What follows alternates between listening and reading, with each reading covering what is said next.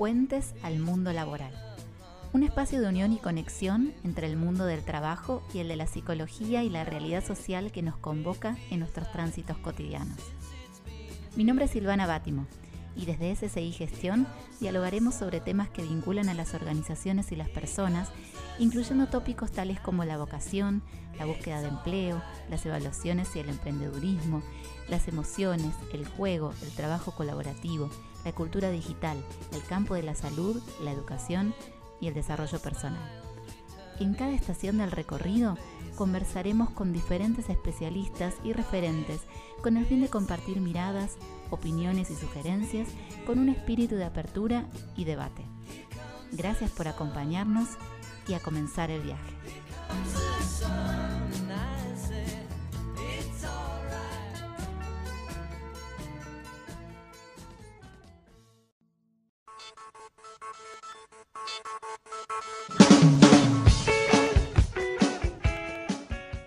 Hola a todos, bienvenidos a un nuevo recorrido de Puentes al Mundo Laboral. En esta oportunidad, en nuestro episodio número 12, en la segunda temporada. En este episodio vamos a abordar el concepto de cultura digital. El concepto de cultura en sí mismo ha sido trabajado desde hace ya muchos años en las organizaciones, refiriéndonos a quiénes somos, a la caracterización de esa organización pero hace también unos años atrás ya empezó a tomar relevancia el concepto de digital. Lo digital que refiere también a los últimos avances de la tecnología y cómo estos últimos tiempos fueron necesarios aplicar nuevas herramientas que favorezcan la colaboración, que favorezcan la obtención de objetivos, inspirados también en la modalidad de trabajo de muchas empresas del ámbito digital. Es así como hoy convocamos a Verónica Marini para que nos cuente qué es la cultura digital, qué características tiene, cómo es el mindset o la mentalidad asociada a este tipo de escenarios y cómo transformarnos hacia una cultura digital. Esto y mucho más en este episodio que esperamos que disfruten. Recuerden que pueden seguirnos a través de Spotify, a través de iOS, eh, buscándonos como puentes al mundo laboral. Muchas gracias.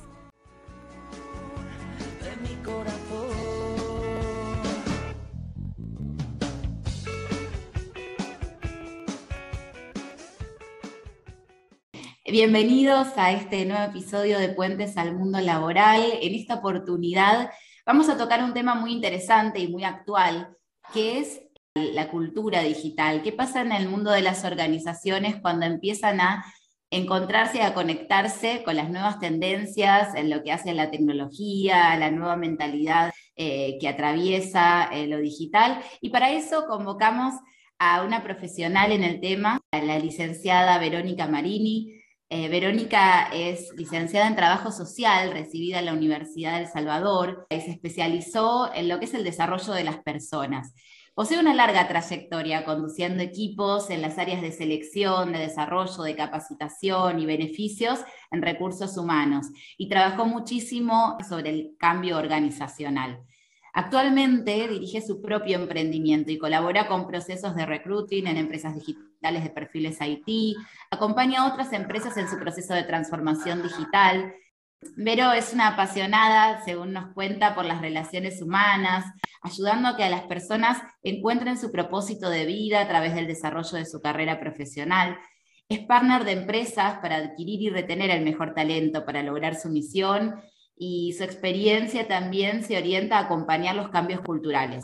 Damos la bienvenida hoy a Verónica. Vero, muchas gracias por estar acá en este espacio. Bueno, hola Sil, muchas gracias a ustedes por invitarme, por este, poder aportar un, poco de, conceptos que sumen a, pensar, ¿no? Este momento que estamos atravesando, mi rol eh, más allá de, poder brindarles algunos conocimientos y, contenido teórico, se trata de un testimonio, ¿no? de ser alguien que está transitando también esta transformación, eh, como decías recién, acompañando a las empresas que son las personas, ¿no? Eh, y también a las personas que se van a incorporar a esas empresas. Entonces es una, una charla bien testimonial. Me alegra que así sea y, bueno, justamente vamos a hablar mucho del cambio, ¿no? Que ha sido tan presente estos últimos tiempos. Pero para comenzar eh, a, charlar sobre este tema tan interesante, recién contaba que tu experiencia, tu formación inicial es en el trabajo social. ¿Cómo llegaste del trabajo social a las organizaciones y cómo te fuiste conectando con este tema de la cultura digital? Bien, buena pregunta. Este, cuando arranqué a estudiar trabajo social siempre me apasionaron las, relaciones entre las personas y el trabajo social se trata de generar puentes ¿no? que unan las necesidades que pueden tener las personas con los recursos que generalmente están en las organizaciones. ¿no? Entonces, eh, ese rol de estar en el medio, de intermediar entre una necesidad y un recurso es lo que sigue hoy presente también. ¿no? Mi primer ámbito de desarrollo fue la empresa, fueron las empresas, en donde de alguna manera me encontraba desde el lugar del recurso para poder brindarle a las personas ese lugar para, desarrollar su carrera o para que desarrollen mejor su carrera en ese lugar, los que ya estaban, pero sigue siendo un poco eso, ¿no? Conectar eh, las necesidades que pueden tener personas, tanto estando dentro de la empresa como fuera, y encontrar un, propósito que los haga más felices. Así que sigue siendo un poco ese rol. Me gusta hacer el paralelo también de, las empresas como con las personas, ¿no? que ambas tienen ciclos vitales, ¿no? los cambios son partes de, de estos ciclos evolutivos que generan distintas reacciones también, que podemos hacer paralelos, ¿no? las reacciones son mecanismos que podemos tener para adaptarnos a estos cambios, que pueden ser tanto defensivos como de, adaptación. ¿no? Eh, cuando observo a las empresas, cuando uno les propone un cambio, hay trabajo muy lindo que estamos haciendo ahora en conjunto y ves que venís avanzando un montón y de repente empiezan a aparecer trabas, ¿no? Son estos mecanismos defensivos que las personas también ponemos ante los cambios. La negación, la resistencia, eh, el oposicionismo, ¿no? Gente que se empieza a oponer, reforzar el statu quo, ¿no? Me quedo acá, siempre lo hice así, ¿por qué voy a cambiar?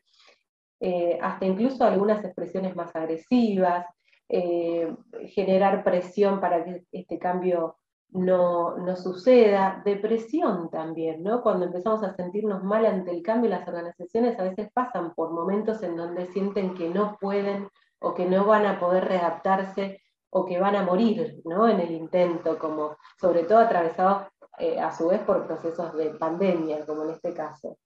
Eh, o mecanismos de evasión, no me voy, no participo, se ausentan, ¿no? Todo esto que nos pasa a las personas ante el cambio de, la vida también pasa en las organizaciones. Y por supuesto también y por suerte mecanismos de adaptación, ¿no? Que es, bueno, preguntarse, interrogar, reinventar en esta palabra que está hoy tan de moda, bueno, ¿qué puedo hacer ahora distinto? Aprovechar para volver a empezar, investigar de qué se trata, colaborar, crear, ¿no? Empezar a, construir algo nuevo.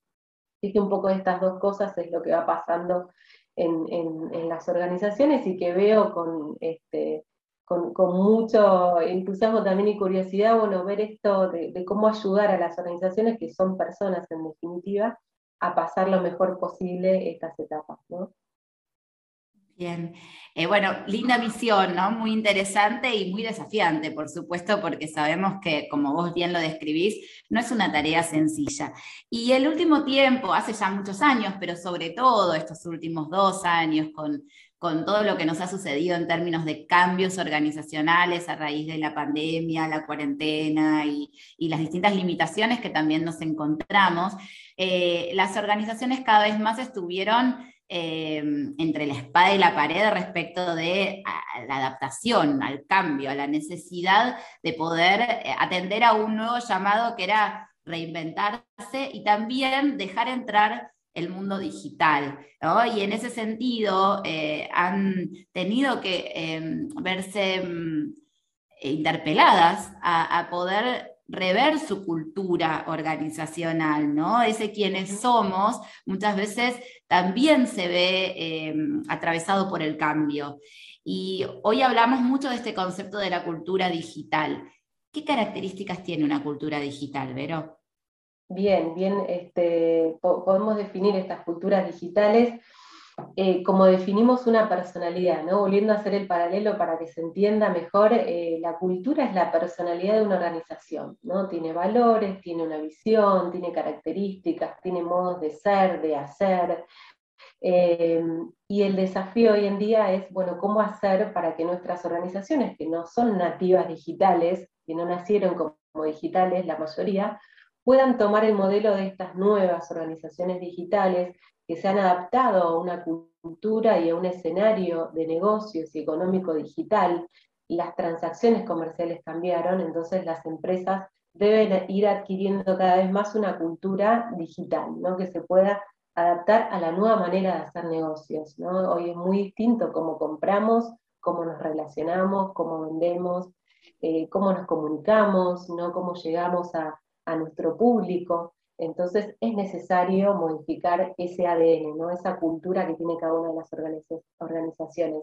Y me acordé de un escritor que muchos de ustedes lo deben conocer, que es Víctor Frankl, que eh, hablaba desde un lugar de mucha opresión, si se quiere, encerrado incluso este, en condiciones infrahumanas, y aún así él decía, todavía tengo la posibilidad de pensar, es algo que no me lo van a quitar, y de elegir, ¿no? Entonces, esto me volvía a, esta sensación que muchas veces nos encontramos en las empresas, es que, bueno, y si no quiero, eh, no, quiero usar eh, una, eh, las redes sociales, ¿no? Por ejemplo, o no quiero incorporar tecnología. Bueno, la verdad que no, no podemos elegir no transformarnos digitalmente. La transformación digital es un hecho, es un dato de la realidad.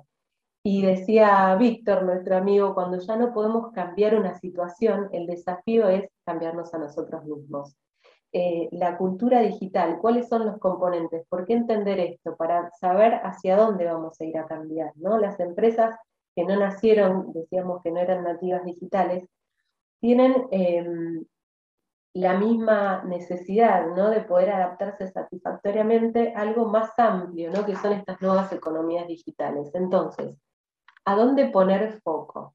En primer lugar, como vos decías, sí, en la cultura, ¿no? Que es quiénes somos, cómo es nuestra estructura, eh, y que sea más importante la cultura que el organigrama, ¿no? Decimos que poder definir más quiénes somos es más importante a definir una estructura que simplemente una, este, una denominación, una, una este, formalidad, ¿no? Lo que nos interesa eh, es definir cómo somos y que eso vaya fluyendo, ¿no? Es una construcción también que se va a ir readaptando, no solo como un presente, no somos esto, sino también como una construcción constante.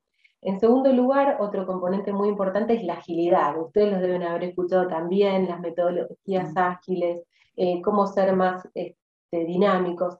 Y acá una primera aclaración es no confundir la agilidad con ser más veloces solamente, ¿no? Que la agilidad no es hacer multitasking, hacer todo a la vez, sino en tener foco, saber hacia dónde vamos y poner ese foco en el hacer, ¿no? La agilidad nos invita a generar ambientes de confianza, ¿no? Para que podamos hacer eh, cada vez más. Hablamos de generar confianza psicológica en nuestros equipos. ¿Esto qué significa? ¿no? Que, que, que, puedas equivocarte con confianza, ¿no? Que si te equivocas no va a haber una sanción y al contrario, ¿no? Hace, equivocate rápido para aprender rápido y que la empresa gaste menos, ¿no? Muchas veces, eh, o históricamente uno veía, bueno, cómo nos, este, quizás em, eh, con, mucha eh, capricho, ¿no? Se me ocurre decir, nos aferramos a un proceso porque nos gustó cómo quedó y decíamos, bueno, vamos a continuar con esto y no funcionaba y seguíamos años y años con la misma metodología. Bueno, acá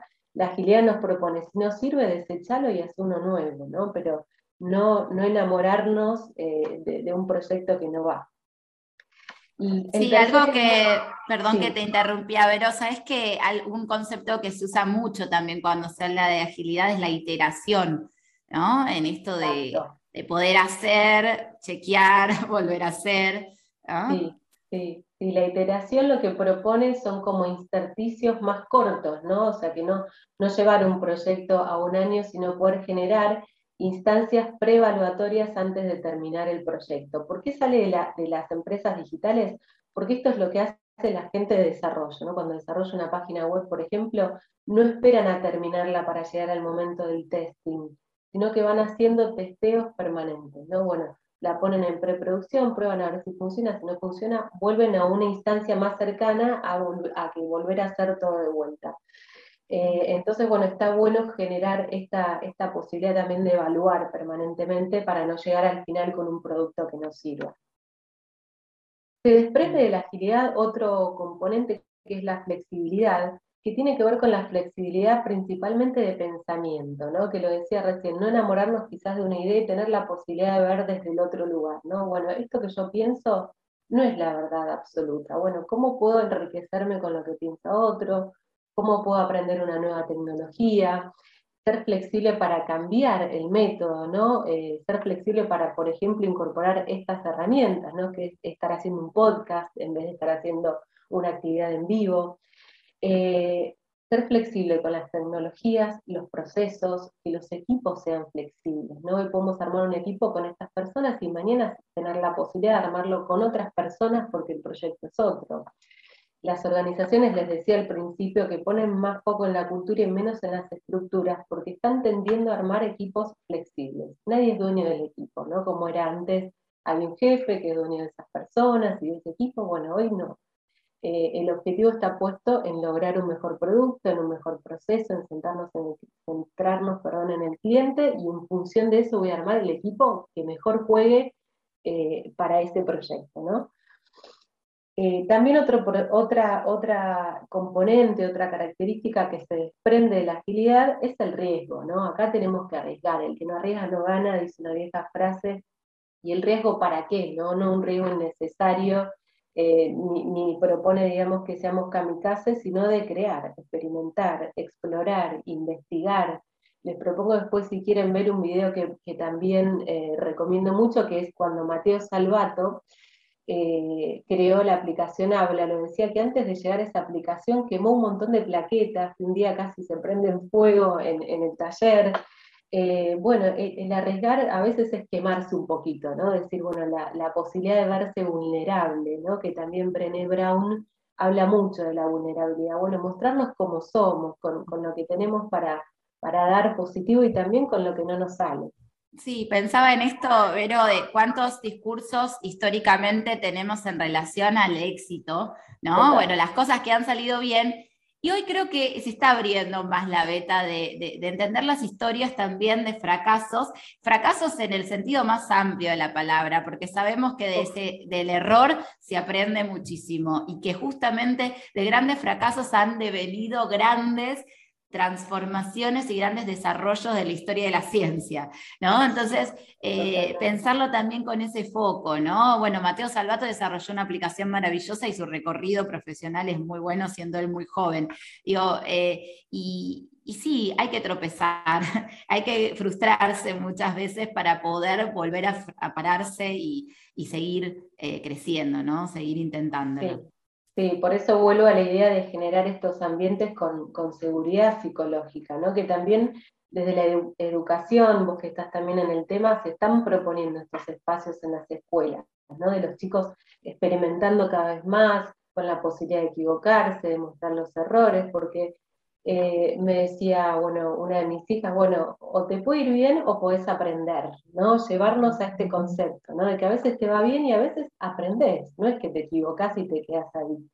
Eh, en lo personal, bueno, en esto de, salir de una organización, de haber trabajado por más de 20 años en un grupo empresario y crear mi propio emprendimiento, les cuento, pasé un montón de tiempo con, eh, dedicada a crear una marca, ¿no?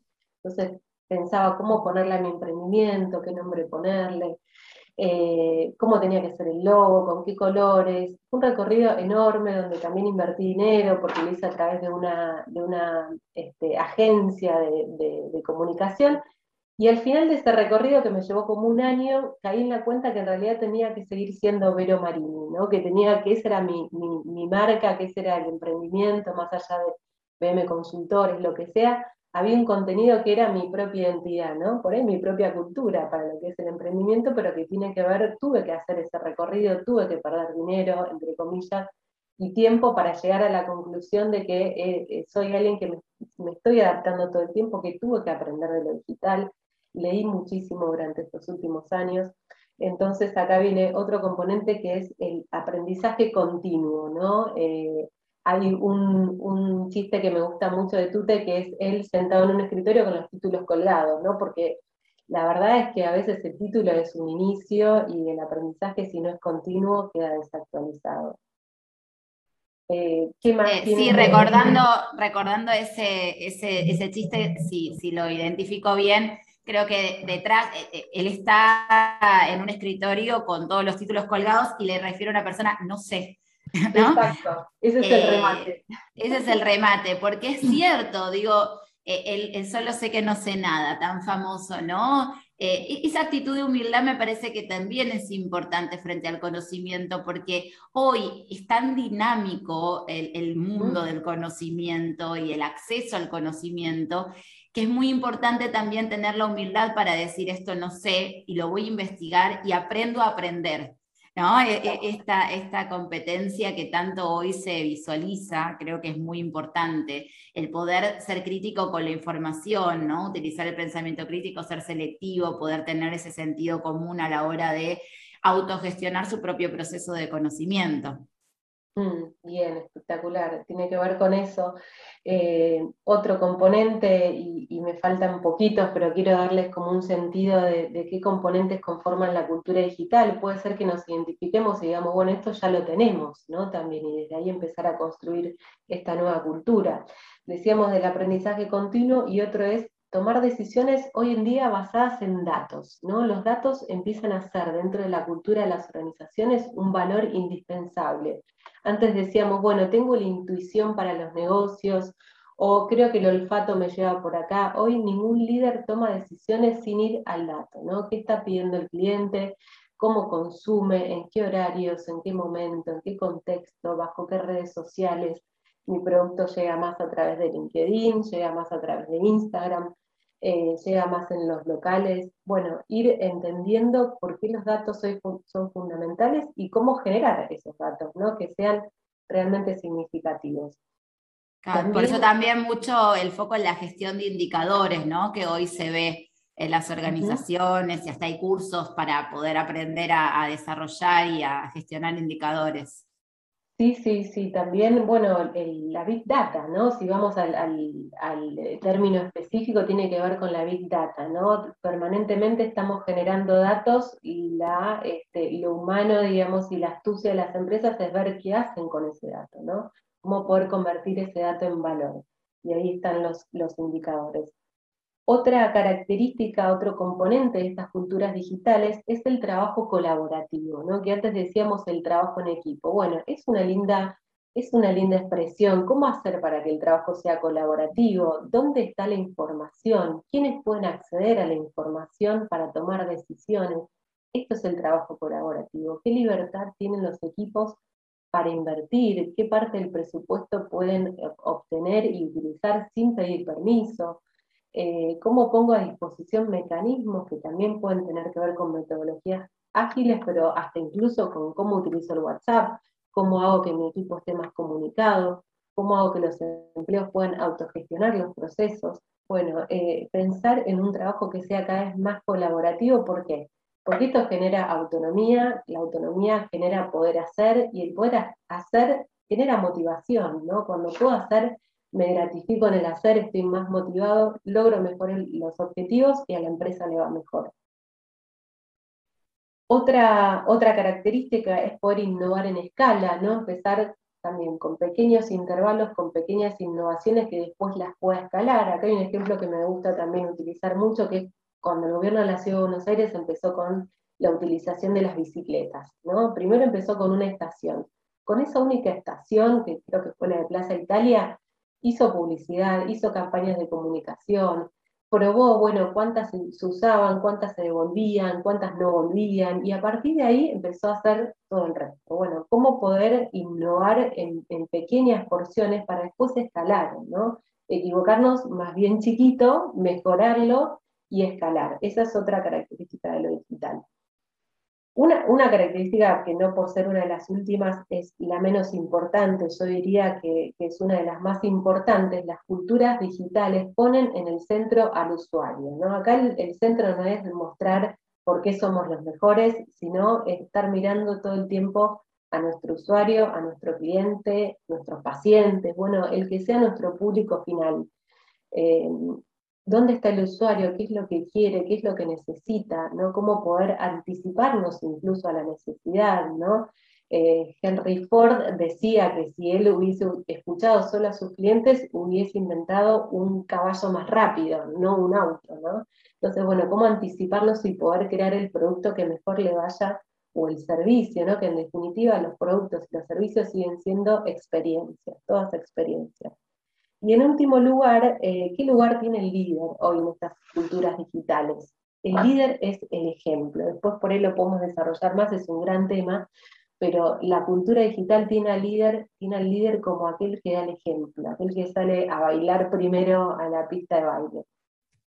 Tal cual, pero sabes que, bueno, esto que vos traes es un punto que quería, quería trabajar con vos, ¿no? Eh, son dos preguntas las que me surgen a partir de escucharte. Primero, eh, por supuesto, estas características son muy interesantes, pero pienso, ¿no? En qué nuevo set de habilidades, de competencias, ¿no? Algunos hablan de un mindset, ¿no? Como de una mentalidad que debe acompañar este tipo de culturas. ¿Cuáles son esas habilidades que van a propiciar una mejor adaptación a este tipo de culturas? Y en ese sentido también, cómo es el estilo de liderazgo que es más funcional a esta filosofía, porque imagino que estilos de liderazgo que se ubicaban tal vez tiempo atrás, en donde había estructuras más verticalistas, con un líder más autoritario, no es tan afín a lo que venís contando, ¿no? Entonces, bueno, un poco esas dos preguntas entrelazadas. Sí, sí, sí, cambió, cambió el mundo y como decía Frenkel, el desafío es, bueno, cómo nos adaptamos a ese cambio. Y ahí sí tiene que ver con este mindset de nuevas competencias que hacen falta, que yo diría que no son todas nuevas, sino que pondera unas sobre otras, ¿no?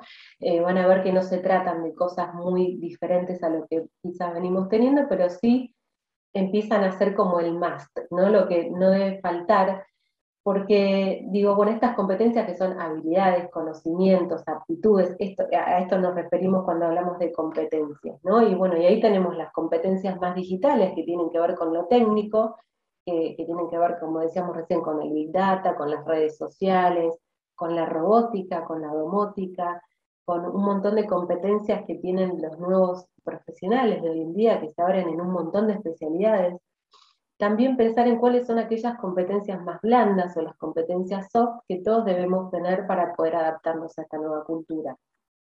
Y yo pensaba, cuando uno habla de competencias digitales o a la cultura digital, pensás, bueno, me voy a tener que convertir en un androide, en un robot, y justamente es lo contrario. Si hay algo que nos demuestra esta cultura digital es que hoy es más, tiene más valor lo humano que eh, lo automático. ¿no? Entonces, los humanos empezamos a tener eh, la oportunidad de mostrar por qué somos humanos y cuál es nuestro mayor, mayor valor. Eh, vamos a dejar para los bots o los robots aquellas tareas más rutinarias, aquellas tareas automáticas, ¿no? Esta es una buena pregunta también para ir haciéndonos, ¿cuáles son esas tareas que podemos ir eh, reemplazando por un sistema, por una aplicación, por un bot? Aquellas que generen menor valor en realidad, ¿no? Y nosotros vamos a hacer todas esas tareas que generen más valor y estén más orientadas a, esta transformación digital. En primer lugar, y para ir ya al hueso, vamos a tener eh, que desarrollar una mentalidad orientada al cambio, ¿no? El cambio es la constante, se acabó el, bueno, voy a definir de acá para siempre estrategias, sino que, bueno, voy a tener que asumir el cambio como una variable de todos los días, ¿no? Cuando vengan con un problema mis equipos, cuando este, surge una nueva, un, nuevo sistema, una nueva aplicación, bueno, adaptarme permanentemente a eso. Eh, para eso, ser flexibles, ¿no? ser adaptables, tener la cintura para poder movernos en diferentes posiciones, en diferentes pensamientos, en diferentes tecnologías. Ser curiosos, ¿no? no basta con solamente adaptarme, sino en ver qué es lo que viene, ¿no? Eh, estar dispuestos a estar un paso más adelante, ¿no? porque una cosa es Por ejemplo, mi papá que se tuvo que adaptar a que ahora no pasa más por la cabina de peaje y saluda al señor y le paga, sino que tuvo que poner el telepeaje sí o sí, porque si no, no pasaba más, sino que tengo que ver qué es lo próximo que se viene, ¿no? Eh, como miembro de una organización no hace falta que sea líder, ¿no? sino estar atentos y curiosos, abiertos a experimentar, eh, que también tienen que ver con una otra competencia, la cuarta, que es ser ágiles, que lo hablábamos antes como una de las características de la cultura. Bueno, la cultura tiene que ser ágil. ¿Yo cómo soy en relación a esa cultura? ¿Puedo ser ágil para cambiar de modo de pensar? para adaptarme a diferentes equipos, para hoy trabajar con compañeros de este sector y mañana ser quizás el responsable de un proyecto. Otra competencia que tiene que ver, y no es casual, con la cultura digital, que es poder ser colaborativos, brindar información, poner el conocimiento en común. Los equipos de desarrollo trabajan bajo aplicaciones que les permite ver todo el tiempo qué es lo que está haciendo el otro, ¿no? qué código está utilizando, qué está inventando, porque muchas veces es tan dinámica los cambios que no llegan a llevar esto a un manual, a un libro, entonces están interactuando online todo el tiempo para poder eh, tener, eh, colaborar unos con otros. La innovación y la creatividad, ¿no? no es solamente tirar ideas creativas, sino que esas ideas puedan cambiar el mundo, puedan hacer mejor la vida de las personas. La empatía, también una palabra muy utilizada, pero es una competencia que tiene que ver con ponerme en el lugar del otro y en este caso el otro es el cliente, es el usuario. Bueno, ¿qué está necesitando? ¿Qué está pensando? Y la empatía también requiere de la calidez, ¿no? Esta calidez que no puede brindar un robot, ¿no? Ser cálido, ser atento, que haya otra persona del otro lado del teléfono. Eh, y en este sentido yo agregaría también el relacionamiento, ¿no? ¿Qué capacidad tenemos de hacer networking? Hoy las relaciones nos dan más valor que quizás tener eh, otras cosas, ¿no? Tener eh, un título dentro de la organización como jefe no es tan valioso como mi red de contactos, ¿no? Como todos los contactos que me puedan ayudar. Y hasta ahí estamos, me parece, con un lindo set de competencias para, para poder tener en cuenta. Perfecto. Y en relación a la, figura del líder, eh, Vero, eh, ¿cómo llevar adelante esta, esta transformación? Digo, eh, pensando también en algo que, se me venía a la cabeza, ¿no? que me empezaba a preguntar a partir de lo que te escuchaba. cómo llevar adelante, si yo soy organización y quiero sumarme a esta ola de transformación digital, cómo hacerlo, digamos, qué tengo que hacer, qué tengo que sumar. Y acá creo que la figura del líder es muy importante. Entonces, eh, bueno, ¿qué rol tiene que ocupar ese líder y cómo ir sumando estos elementos? Bien, cortito para hablar de los líderes, porque después hay mucho más para, para formarlos, pero primero tiene que entender que el cambio tecnológico existe, tiene que entender cuál es ese cambio y por qué el mundo cambió, ¿sí? por qué las, las relaciones comerciales cambiaron en función de eso desarrollar una visión digital. ¿Y cómo la desarrolla? A través de los equipos. ¿no? Tiene que generar una cultura digital, definirla con sus equipos, definir el quiénes somos y la lleva adelante. ¿no? El líder es el primero en entender que esta visión eh, la tiene que hacer carne, la tiene que llevar adelante y dar el ejemplo. Para eso crea espacios, hablamos recién de generar espacios, el líder es el que los crea vengan, vamos a escucharlos, qué opinan, ¿no? Con frases de este estilo, hay un montón de dinámicas que son, eh, si quieren después investigar sobre estructuras liberadoras, hay un montón de material que tiene que ver con estas metodologías ágiles y es cómo hacer preguntas a nuestros equipos para que surja la innovación. Una vez, bueno, al estilo de Max Goldwyn en la, serie New Amsterdam, se la recomiendo también, pasa dentro de un hospital en, Nueva York. este líder se la pasa preguntando en qué te puedo ayudar. Eh, es la primera pregunta, ¿no? Definir la cultura con los otros, crear espacios de ambiente para no experimentar, para crear, para equivocarse, decíamos recién, eh, que esto termine generando innovación, ¿no? Porque tampoco el sentido es equivocarse por equivocarse, sino, bueno, cómo llegar a esa idea que le cambie la vida a las otras personas. Este líder se va a estar enfocando permanentemente en la mejora continua, ¿sí? Así que, bueno, visión del cambio tecnológico, llevar esta visión a los equipos, creando espacios de contención para la innovación y apuntando a la mejora continua. No va a descansar nunca el líder.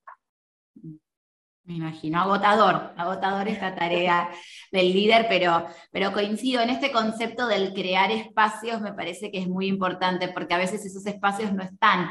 A veces se da esto que yo menciono muy a menudo, lo urgente desplaza lo importante, y lo urgente es, bueno, ¿para qué me voy a poner a hablar con ellos si tengo ya que hacer esto, tengo que resolver lo otro? ¿Para qué voy a delegar esta tarea si en realidad tardo más explicándole que haciéndolo yo? Y todas estas cuestiones son argumentos que empiezan a obstaculizar el espacio compartido con un otro que por supuesto en la medida que se logran, bueno, redundan en, mejoras cualitativas, ¿no? Por supuesto. Así que bueno, qué importante todo esto que traes, Vero, que por supuesto podríamos hablar un montón de tiempo porque son bueno, eh, nos estás dando como chispazos de, cuestiones que, tienen mucho desarrollo y que dan mucho para hablar y también para pensarlo desde lo, bueno que esto trae, pero también las frustraciones que a veces se van dando en el intento de querer realizarlo.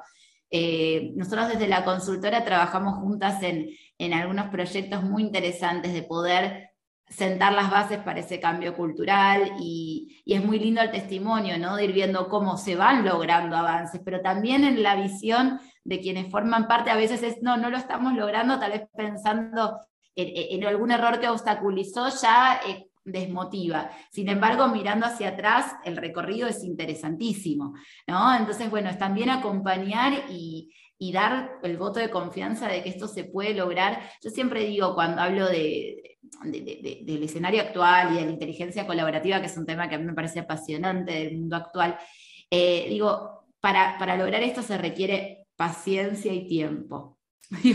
no es de un día para el otro y los equipos no es que con un chasquido de dedos empiezan a trabajar bien. A veces se tienen que conocer, a veces tienen que desarrollar estrategias de, de, trabajo y el líder acá tiene un rol, por supuesto, muy importante. No es que por ser trabajo colaborativo el líder pierde pregnancia o pierde importancia. Por el contrario, es un gran facilitador de, esos, de esa cultura y de esos escenarios.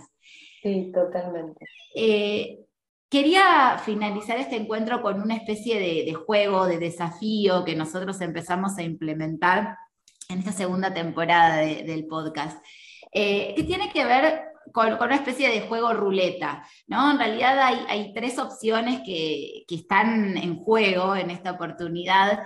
Eh, una es, bueno, desarrollar algo que nosotros llamamos momento muy interesante, un tema que te inspire, que te atrape, que consideres importante en relación a, este, a esta temática que abordamos.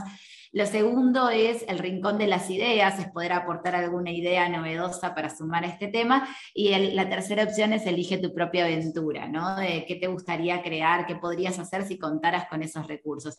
Entonces vamos a hacer girar la ruleta, si te parece, a mm, ver Vamos. qué nos depara la suerte y a ver cuál de estas tres opciones nos vas a contar un poquitito para dar el broche a esta charla tan interesante. Bueno, hacemos girar la ruleta.